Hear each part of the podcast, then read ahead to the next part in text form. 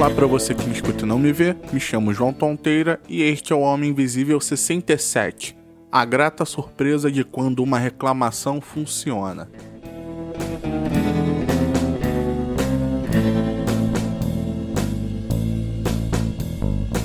Essa história que eu vou contar é de quando eu tive um pequeno embate com a operadora Oi e de como as coisas se desenrolaram. Eu, entre 2012 e 2013, tinha um plano pré-pago de celular e todo mês eu colocava 20 ou 30 reais. Mas dava para passar o mês e muitas vezes sobrava um pouco de crédito, coisa que complementava pro mês seguinte. Só que teve uma vez que tinha sobrado tanto crédito que eu não precisei colocar aqueles 20 ou 30 reais e deixei por isso mesmo. Só que a, a Oi não quis deixar por isso mesmo. Ela foi lá e bloqueou os meus créditos. Só que na época tinha uma lei que as operadoras eram proibidas de fazer isso. E eu fui e liguei para Oi para reclamar e eles falaram que não podiam fazer nada, que eu tinha que colocar crédito para desbloquear os meus créditos. Aí eu resolvi ligar na Anatel e a Anatel me passou um passo a passo.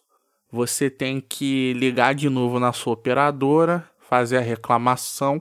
Se eles não resolverem, você pega o número do protocolo e entra em contato com a gente de novo, que a gente precisa do número do protocolo para fazer alguma coisa.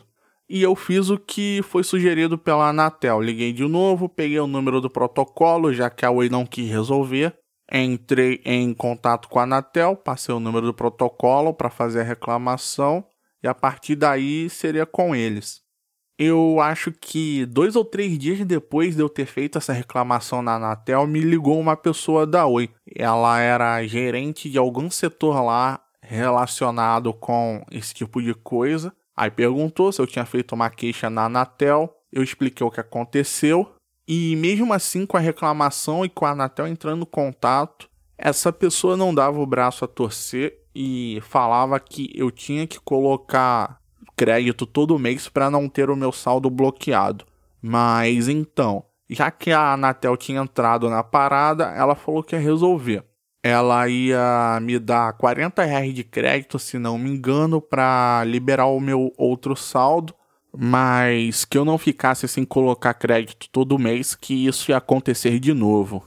Eu, para não arrumar mais confusão e para resolver isso logo, aceitei, sabendo que tinha uma lei que eles não poderiam fazer isso, e ficou por isso mesmo. E fiquei surpreso que realmente a Anatel resolveu o problema rápido e depois disso, sempre que alguém tinha algum problema relacionado a telecomunicações, já que a Anatel é o órgão que regulamenta e fiscaliza tudo relacionado a isso, eu falo, faz a reclamação da operadora, pega o número de protocolo, se nada não for resolvido, entra em contato com a Anatel. Só que a Anatel também, já que ela faz isso tudo, ela também corre atrás dos direitos das operadoras.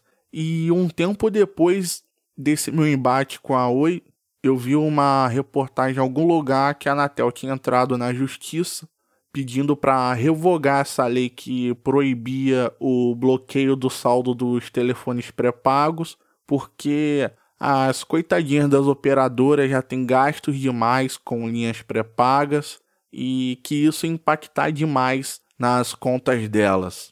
E acabou acontecendo isso. Hoje as operadoras podem bloquear o saldo que resta na conta pré-paga de uma pessoa, mas parece que o tempo de tolerância hoje é maior. Não é só um mês sem colocar crédito, e sim, se eu não me engano, três ou seis meses.